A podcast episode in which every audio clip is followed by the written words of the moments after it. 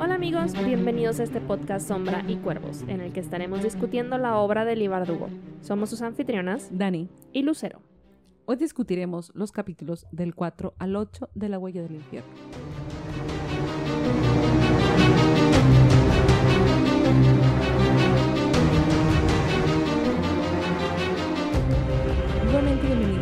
Gracias por acompañarnos en esta nueva emisión, que es nuestra segunda sesión discutiendo La Huella del Infierno de Lee Bardugo y estamos muy intrigadas con este bloque. Realmente fue como, ¿qué? ¿Qué acaba de pasar en el capítulo 5? En el 5, en el 6, en el 7. Oye, es que de verdad yo leía y, y batallaba para que mis ojos no se adelantaran en la página porque estaba toda ya de que, ¿qué, qué, qué? ¿Qué está pasando? Necesito saber, pero no, casi creo tenía que poner mi mano en la página, en mi Kindle, para no, para no ver, porque sí, me ganaba la ansiedad, la ansiedad. La ansiedad. Creo que no me adelanté tanto, pero tenía demasiada curiosidad de quiero brincar la página porque necesito saber qué está pasando. Y en el bloque pasado comentábamos de cómo en el primer capítulo, bueno, en el prólogo nos mostraba que esta bestia, ¿no? Algo estaba acechando a Alex en Black Elm, que podían como, o sea, que le encerraban en el sótano, todo este rollo. Y decíamos, seguramente así es como va a terminar el libro, ¿no? Como en la, en, en la novena casa, digo, todavía no sabemos, pero no tenía ni idea de que tan pronto íbamos a tener una revelación de La qué es esta bestia. Ajá, fue de, escaló demasiado rápido. Sí, sí, en efecto. Yo tampoco esperaba que ya en el segundo bloque tuviéramos todo este, este desarrollo. Pero bueno, entremos de lleno, porque Sí, por favor. realmente son bastantitos capítulos. Por más que estén cortitos, eh, pues sí son cinco capítulos que si pudiéramos, pues nos explayábamos, ¿verdad? En cada uno. Pero no queremos tampoco un episodio de tres horas. Algún día tal vez. Quizá, tal vez, tal vez. Pero bueno, comenzamos con el capítulo 4 que nos trae Alex sus recuerdos del verano pasado, donde pues está pasando un verano como solitaria en Ilbastone, esperando a que llegue el, el semestre de otoño y recibe una llamada que la tiene un poco preocupada. Oye, pero tiempo. Antes de la llamada, hubo algo que me llamó mucho la atención. Que es cuando Alex está dormida y está Sí. soñando con...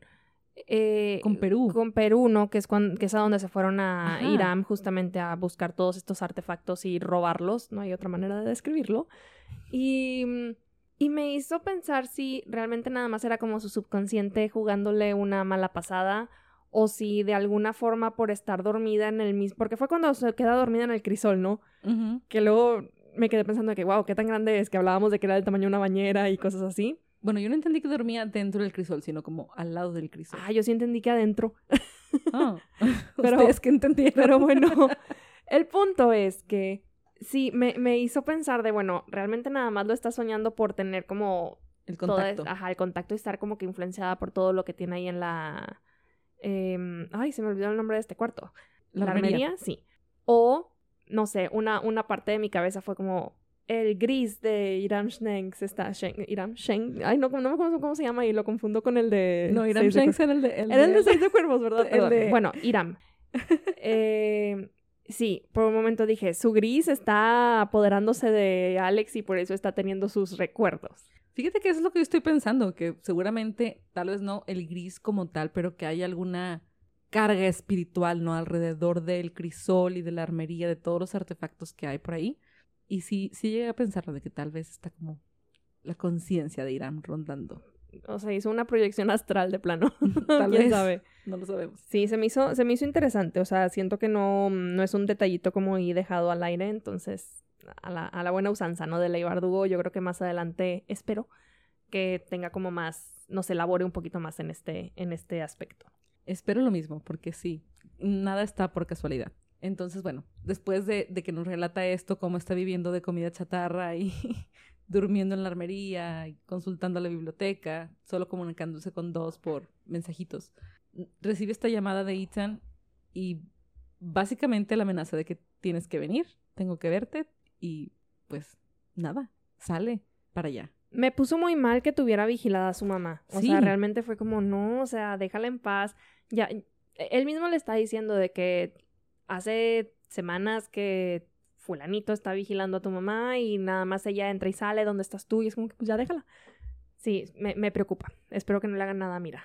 Espero que no. Y digo, no sabemos nada, está dicho todavía hasta dónde vamos. Pero no sé, creo que simplemente quiere aprovecharse de Alex. Creo que se dio cuenta que hay algo sobrenatural sobre las cosas que pasaron en, la zona cero. Entonces va a aprovecharse de sus habilidades. Creo que algo sabe. ¿Tú crees? Sí, yo creo que sí. Mm. Algo tuvo que saber, algo tuvo que ver, ver, algún registro, algún reporte, no sé. Es que a como quedó la zona cero y como los daños con los que quedó el, el primo de Ethan, pues claramente no se va a quedar de brazos cruzados y dejar ir a Alex como que, ah, sí, ya ni modo, ya mataste a mi primo. La única sobreviviente. Pero él no sabe que ella lo mató. No sabe, pero si es la única sobreviviente... Es la única sospechosa. Ajá. Ay, qué aunque, aunque la policía tenga otras teorías, no lo sé. No lo sé, no lo sé, pero no, no, me, no me gusta para nada que tengamos esta, eh, el, el retorno de este personaje y que Alex tenga que volver pues esta parte de su vida que ella estaba tan dispuesta a dejar atrás. Y algo que, que me saca todavía más de onda es el hecho de que en el bloque pasado, cuando leíamos, era de octubre o cuando menciona, o noviembre, que justo cuando usa el este glamour para parecer Tom Brady, ¿no?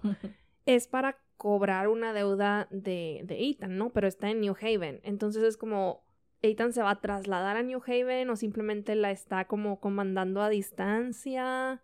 Porque si se va a mudar a New Haven, eso complicaría muchísimo más las cosas para Alex. Yo no creo que se mude a New Haven. Mi teoría es simplemente que sabe que Alex está ahí y tiene a alguien que le debe que también está en New Haven y por eso lo está utilizando. Ay, se me hace mucha casualidad. Estás del lado, o sea, del lado contrario del país. Pues sí, pero no sé, digo, algo tiene que haber por ahí que esté recorriendo a Alex no lo sé. No, sabemos nada. No sabemos nada. Es muy extraño estar así a ciegas. Qué sensación tan extraña. Sí, y esperar toda una semana para avanzar en el libro. En efecto. Pero bueno, por lo menos Alex tiene, digamos que este poder sobre el Eteo para no tener que gastar su propio dinero en pues estos, estos viajes, ¿no? Que bueno, este viaje que tuvo que hacer a, de nuevo a California. Y me encanta que diga que pues es que Dos no se va a aprovechar de lo que, de lo que Leteo nos debe, ¿no? Por todos los problemas que causaron, por casi morir varias veces. Darlington obviamente no está, Michelle no va a cobrar absolutamente nada tampoco. Pues yo tengo que nivelar la balanza. Me sorprende que lo único que haya pedido hasta ahorita haya sido una bicicleta y una compu. Es como que yo hubiera pedido mucha comida de entrada. para empezar. no para comer comida chatarra, pero bueno, por lo menos lo están pagando los vuelos. Y de inmediato no sé, algo en mi cabeza hizo como un clic con este nuevo personaje que justamente conocemos en este bloque, que es Michael Anselm. No tengo una opinión formada acerca de él todavía, pero hasta ahorita no me desagrada del todo. No, no creo que sea un aliado como tal, pero por lo menos tonto no es. Igualmente, creo que necesito más información para tener una, una opinión mejor formada sobre él. Pero igual, no me molesta. Creo que es alguien como Alex lo describe, tal cual, de está como un poco fastidiado del tema de las sociedades, para él no es algo que le apasione, simplemente fue algo que le pasó y obviamente obtiene algún beneficio de estar involucrado en todo este asunto, entonces pues le conviene, ¿no? Y lo tolera y trata de delegar todo lo que puede, ¿no? Porque vemos que luego, luego de que, ah, sí, te ayudo, y que habla con mi secretaria, ¿no? Entonces, pues bueno, quiere las cosas fáciles, obtener los beneficios y, y simplemente, ¿no? Quiere mantener su vida a lo mejor lo más separada de la magia posible estaría interesante ver por qué no está tan involucrado, si simplemente no le interesó o si tuvo alguna mala experiencia que lo haya alejado de todo. Sí, yo creo que sí, más adelante vamos a seguir. Espero. espero, espero. Estoy intrigada. Pero bueno, sí, este capítulo nos deja con el... pues esta... Esta descripción de Alex, ¿no? De que eventualmente va a volver, que sí va a volver, pero que regresa nuevamente con las manos manchadas de sangre. Entonces, pues bueno, ya veremos qué nos depara en términos de flashbacks nuevamente porque ya nuestros siguientes capítulos todos son en el presente. Y el siguiente, primero me encanta que tenemos otra vez como esta, esta vida normal de, de Alex con sus roomies, de bueno, salgo de fiesta, no tengo ganas, pero bueno, es con las niñas y que estas fotos en los columpios y la selfie para la mamá, para que parezca que todo está bonito, todo bien. me gusta mucho ver a, ver a esa Alex, ¿no? Con su, con su vida relativamente tranquila y normal. Porque creo que es algo que dije mucho durante la novena casa, como que en mi cabeza hacía mucho contraste el, el imaginármela siempre como esta chavita súper ruda y luego era como que todas sonrisas y toda feliz con ellas. Entonces, me gusta, me gusta. Sí, también me gusta mucho ver esos detalles. Digo, sabemos que le está costando y lo que me llama la atención de este pedacito que nos describe que fue de fiesta con ellas es que está dependiendo de la baja belladona, donde dice que quería mantener este semestre limpio, de no consumir nada, pero que el semestre ya va, ya va mal, ¿no? Así que X va a consumirla. Y no me gustaría ver a Alex como que esta pequeña droga no sea la entrada a otras cosas, porque sabemos que ya la ha pasado mal en ese punto. Esperemos que no. No sé si, si justo sea como una droga que cause adicción. Hasta ahorita no hemos visto ese, ese tema con, pues, las drogas mágicas, por decirlo de alguna manera. Porque, pues, realmente no hemos tenido como mucha... Em, como mucha exposición fuera de la, de la belladona, de la meritud y el influjo estelar, ¿no? Creo que han sido las únicas que, que nos han mencionado y pues se han usado de una, dos, tres veces, ¿no? Pero mm, ojalá que no. No, no, no, me, no me huele a que vaya por ahí. Espero, espero que no pase nada, pero, pero bueno, dejamos a Alex. Bueno, Alex deja sus roomies el día siguiente. el día siguiente después de un buen almuerzo y va con esta, no sé, con esta actitud súper autoritaria que me encantó. Con los chicos de que, ¿quiénes eran los pergamino la llave? Sí, eh, sí. ¿Sí? Sí, ¿no? ¿Los cerrajeros? Sí. Con todo, canalizando a su Darlington interior. me encantó. Pero también a la vez fue como que, ay, el dolor no de dos de que le dicen Virgilio a, a, Alex y dos de que es que hablas como él y fue de, oh, rayos. Cuando Alex empieza a cuestionar de que tal vez yo nunca entendí realmente lo que Darlington representaba para dos y fue de quizá nosotros tampoco. Es lo, pues, pues sí, porque si no lo hemos visto a través de los ojos de Alex, no hemos visto nada. Entonces, sí quisiera explorar eso más. No sé qué más veremos en este, en este libro, si tendremos que esperar hasta el tercero para conocer más de la relación de Darlington y dos. Pero sí vemos que el cariño que se tienen es realmente, pues, muy profundo. Así que hay que, hay que ver qué más hay hay por ahí por explorar, por decir. Y ojalá Dos pueda ser vulnerable con Alex en ese sentido y decirnos algo más. Sí, sí, porque hasta ahorita siento que se ha guardado muchísimo las cosas. Y digo, obviamente vemos el trabajo que le está costando lidiar con todo, pero, pero sí, como dices, no, no se abre a hablar acerca de ello.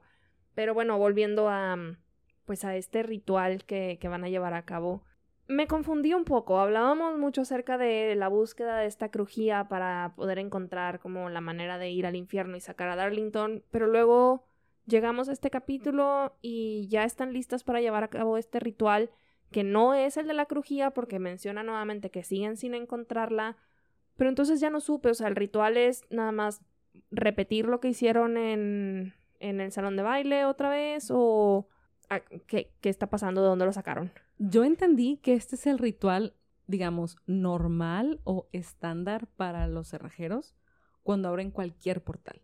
Y lo que hace la diferencia es lo que utilizan para abrirlo. Es decir, en este caso usaron este papel, ¿no? Una carta de, de Michelle hacia Darlington. Entonces, yo asumo que ese tipo de, como de, de, de gatillo, ¿no? Que utilizaron al final fue lo que hizo la diferencia y determina hacia dónde están abriendo el portal. Fue como yo lo interpreté. Ya, como que dirigiéndote hacia la persona dueña de lo que sea que estés utilizando. Es que no recuerdo cuál era la lógica del, de los rituales. Que tiene como un lazo emocional con las cosas y que también que era de pertenencia a Darlington, porque pues sí lo escribió Michelle, pero para Darlington, entonces es de Darlington. Pero segura que no es el mismo ritual, porque mencionaban que en el primero utilizaron las escrituras y pues eso ya como que se había quemado ya esa, ese cartucho, entonces que las escrituras no fue lo que usaron con el ritual que salió mal con Sandow. Ajá. Pero fue diferente, según yo, porque no ocupaban la mesa para ese ritual y en este ritual sí. sí no. Ay, qué confuso. Y hablaron de abrir un portal. Sí, de que lo abrieron, lo abrieron. Ajá, entonces, pero un portal y ocupaban la mesa. No fue como en el otro ritual que hicieron con Sandow, que podía ser, este caso, en la con la luna nueva y ah, tenía que ser como que en otro lugar a lo mejor. Supuse, no sé si lo explicaron, pero Black Ellen porque tenía un significado para Darlington, porque era su casa. o ah. por algún particular, no me acuerdo. No recuerdo, honestamente. Supongamos que es por eso. Eh, entonces, sí, yo entendí que este era el ritual particular, porque habló de cómo esta Tara había estado en esa mesa. Sí. Entonces sabemos que de ahí en ese portal, en, en esa mesa habrían los portales con esta droga que había hecho Tara para ir a infinidad de lugares, ¿no? Entonces, Es cierto. Hmm, Me impactó muchísimo la escena en la que empiezan a salir todos estos jinetes slash dementores. En mi cabeza los veo así como los encapuchados, ¿no? Los Nazguls también, de algo así. Y sí, no sé, me imaginé de pronto como a los jinetes del apocalipsis, uno tras otro, tras otro, tras otro, y fue como que, wow, qué, qué impactante de haber sido para, para ellas. Pero sobre todo el final, ¿no? O sea, cuando, cuando ya están así como que no, ya ciérralo, algo está mal, y escuchan esta voz justo antes de, de, cerrar el portal, ¿no? La voz que ahora sabemos que pues era Darlington diciéndoles, aguántense tantito, ahí voy, y no, no llegó. me impactó mucho también los jinetes, porque este temor de Alex de que aplastaran a, a dos, del miedo que salieran a la calle, de están llegando a la, último, la última defensa, ¿no? Esta línea de sal con sangre que dejaron al final. Todo el miedo y el pánico que lo que podía pasar, cómo podían realmente empeorar las cosas. Y sí, igual, no me los imaginé como de mentores, porque entendí que eran como caballos, no sé si había jinetes como tal, solo entendí que había caballos. Ay, yo sí vi jinetes en mi cabeza, ni, ni recuerdo si la descripción decía algo acerca del jinete. Yo entendí caballos, entonces me imaginé como los caballos que traen los Nazgûl en El Señor de los Anillos, la Ujú. película. Sí, sí, sí. Entonces tal cual vi esos caballos como que negros y Sí, como cuando están persiguiendo a Frodo sí. y sí, a sí. Arwen, algo así. Terroríficos al final de cuentas. Al final de cuentas, y luego ya el impacto, como dices, de escuchar a, a Darlington y cerrarlo y luego empiezan a vomitar todos y... El olor a azufre está canijo. Ajá, entonces... Sí, estuvo muy fuerte, muy impactante. Y, y terminamos el capítulo así de que, puff, ahí ya vomitamos. Y, Y ya no. encima la mesa rota, o sea, Aparte, la mesa rota es de qué hora, ¿cómo la arreglamos? el bendito crisol. El bendito crisol, no te cabes. Entonces, bueno, e- eso ya pasamos al siguiente capítulo, porque el ritual es el final del capítulo 5 y pasamos al capítulo 6, donde ya tenemos la llegada de Michael Anson, o- ahora sí en persona, no solamente por teléfono.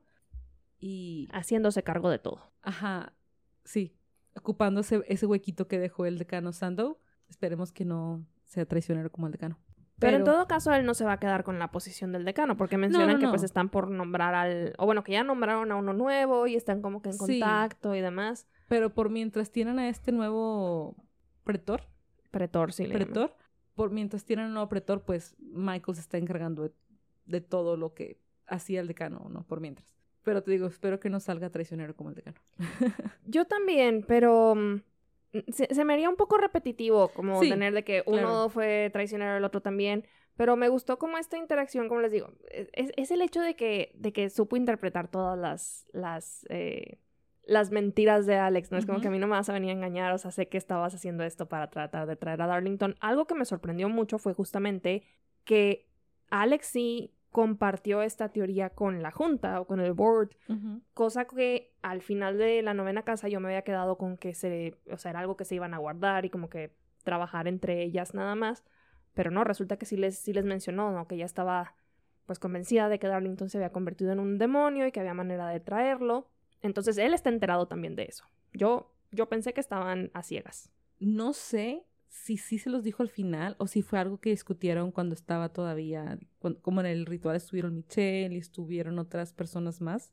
Entonces no sé si tien- tenga que ver con que ellos estuvieron y ellos hayan pues presenciado, ¿no? Lo que, lo que Alex también vio en ese ritual de la luna nueva y que ellos hayan tenido ya esa información por su pro- por propia mano. Hmm, No lo había considerado. Pues bueno, a ver si nos revelan más después que, cómo obtuvieron esta información o más adelante. Pero por mientras, si vemos cómo enfrenta a Alex y Alex está muy conflictuada de, de esta falta de lealtad de la gente, de por qué no pueden entender que simplemente como pagas tus deudas, proteges a los tuyos y ya no, es la forma de vivir bien. Y pues sí, pero vemos que, que para ellos no es lo mismo. Para ellos los intereses económicos y en general de, de la junta y de todo ese rollo es más importante que la gente. La gente es desechable para ellos. Pues sí, ya digo, no es nada nuevo el hecho de que a la gran mayoría de los miembros de estas sociedades pues están ahí más que ni siquiera por la magia, es por el poder, por el poder y por lo que van a obtener gracias a ello. Entonces, pues no es tan de extrañar que estén tratando nada más de enterrar todo lo que pues se siga poniendo en su camino para continuar las cosas de manera sencilla, por decirlo de alguna forma, ¿no? Pero bueno, nuestras niñas no se van a detener, así que No. eso nos deja tranquilas.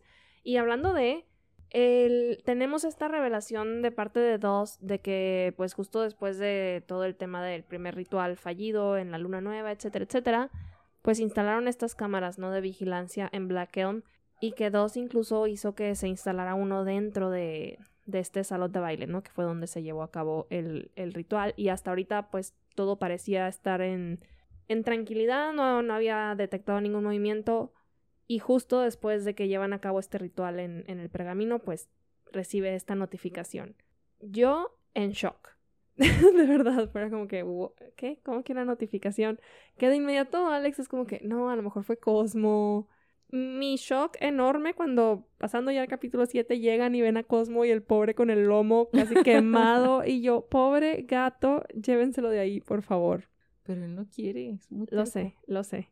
Después me dio una ternura cuando decían de que también había intentado acercarse Sí. a Darlington y yo, no, mi corazón todo estrujado. Pobrecito bebé.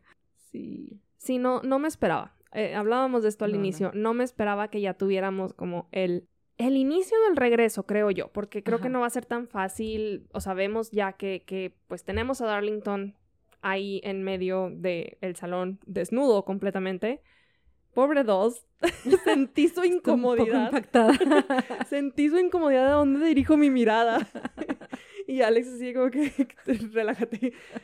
Pero, pero está como atrapado. Y aparte, digo, esto, esto no debería habernos venido con tanta sorpresa porque habíamos visto fanart que más allá de intentar spoilearnos, pues era parte del fanart semi-oficial, ¿no? Que la misma Lee Bardugo ha compartido, en donde Darlington tenía estos cuernos, estas cornamentas.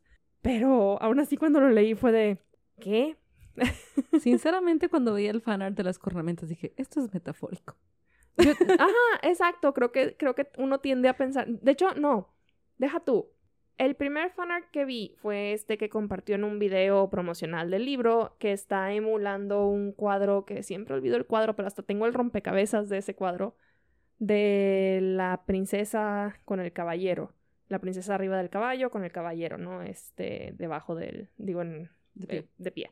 Y, y ahí justamente tiene, tiene los cuernos, pero de eso me di cuenta hoy que leí el capítulo y luego busqué el fanart. No le había puesto atención a los cuernos. Los cuernos los vi en otro fanart que luego dije, oh, me spoileé.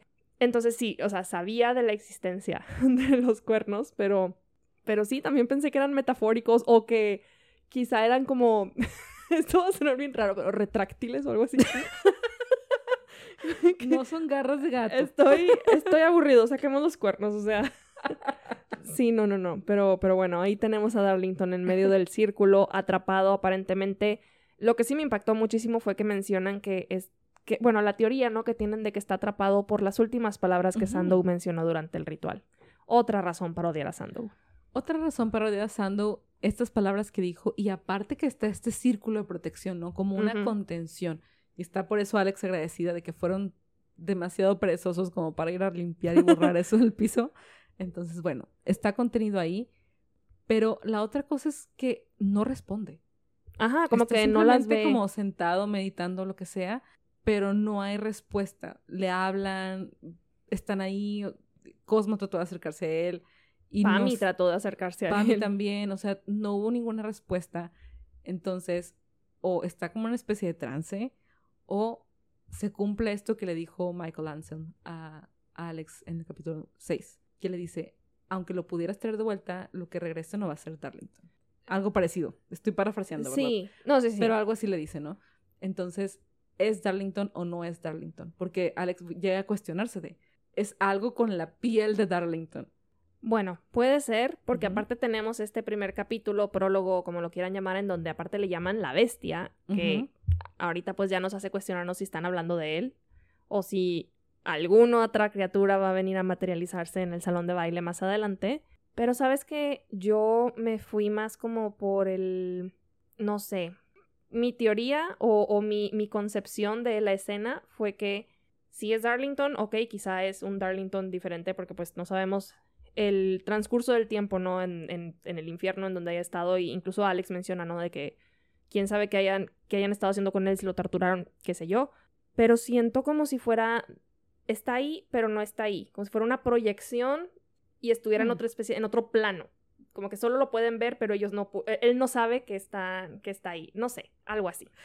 ¿Qué? ¿De qué te ríes? Empecé a pensar en Avatar. ok.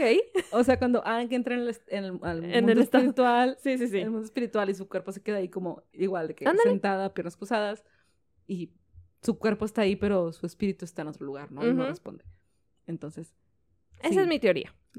no lo había pensado, no, no lo había interpretado así, pero ahora que lo dices, pues puede tener sentido, lo que nos daría un poco de explicación a lo que viene en el capítulo 8 Lo de la muerte Sobre de la- la maestra. sobre la muerte. Ajá. Oh, Dios, espera.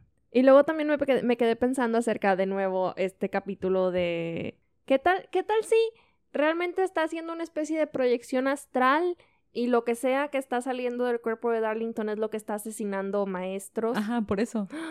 No. Eso es a lo que me refiero. O sea, sí. que él estuvo ahí to- todo el tiempo porque su cuerpo obviamente no puede salir de estos de esta contención de este Ajá. círculo pero si está como proyectándose hacia otro plano o digamos fuera de ese círculo Pero no creo que, vaya, que todo el tiempo haya estado ahí. Tal vez no, porque digo, después del ritual, alguien, no sé si Pami o alguien más, volvió a instalar esa cámara. O sea, alguien tuvo ah que no haber no entrado no, para... yo sé yo sé sí me refiero a que En algún punto. no no no porque los maestros acá en el capítulo 8 nos dicen que el maestro falleció la maestra falleció Ah, sí, en A ese las- momento. 8 9 entre las 8 y las 10 de la noche nos dan a entender que el ritual lo hicieron temprano porque Alex se pasó de desayuno o el almuerzo a- al ritual. Ujú. Entonces fue en la tardecita. Entonces eso fue en la noche, entonces ya había pasado el ritual, ya se había, supongamos que la bestia entró en ese punto a la hora que hicieron el ritual o poquito después, entonces sí los tiempos sí nos cuadrarían. Sí, sí, Ajá. sí, sí. Ay, Darlington, no. No seas el villano de la historia. No quiero, pero la evidencia apunta ahí. Ah, no es cierto. No sé, no sé qué Puede, pensar, puede tengo miedo. ser. Puede ser, puede ser. Pero sí, pasándonos un poco al capítulo 8. Extrañaba a Turner.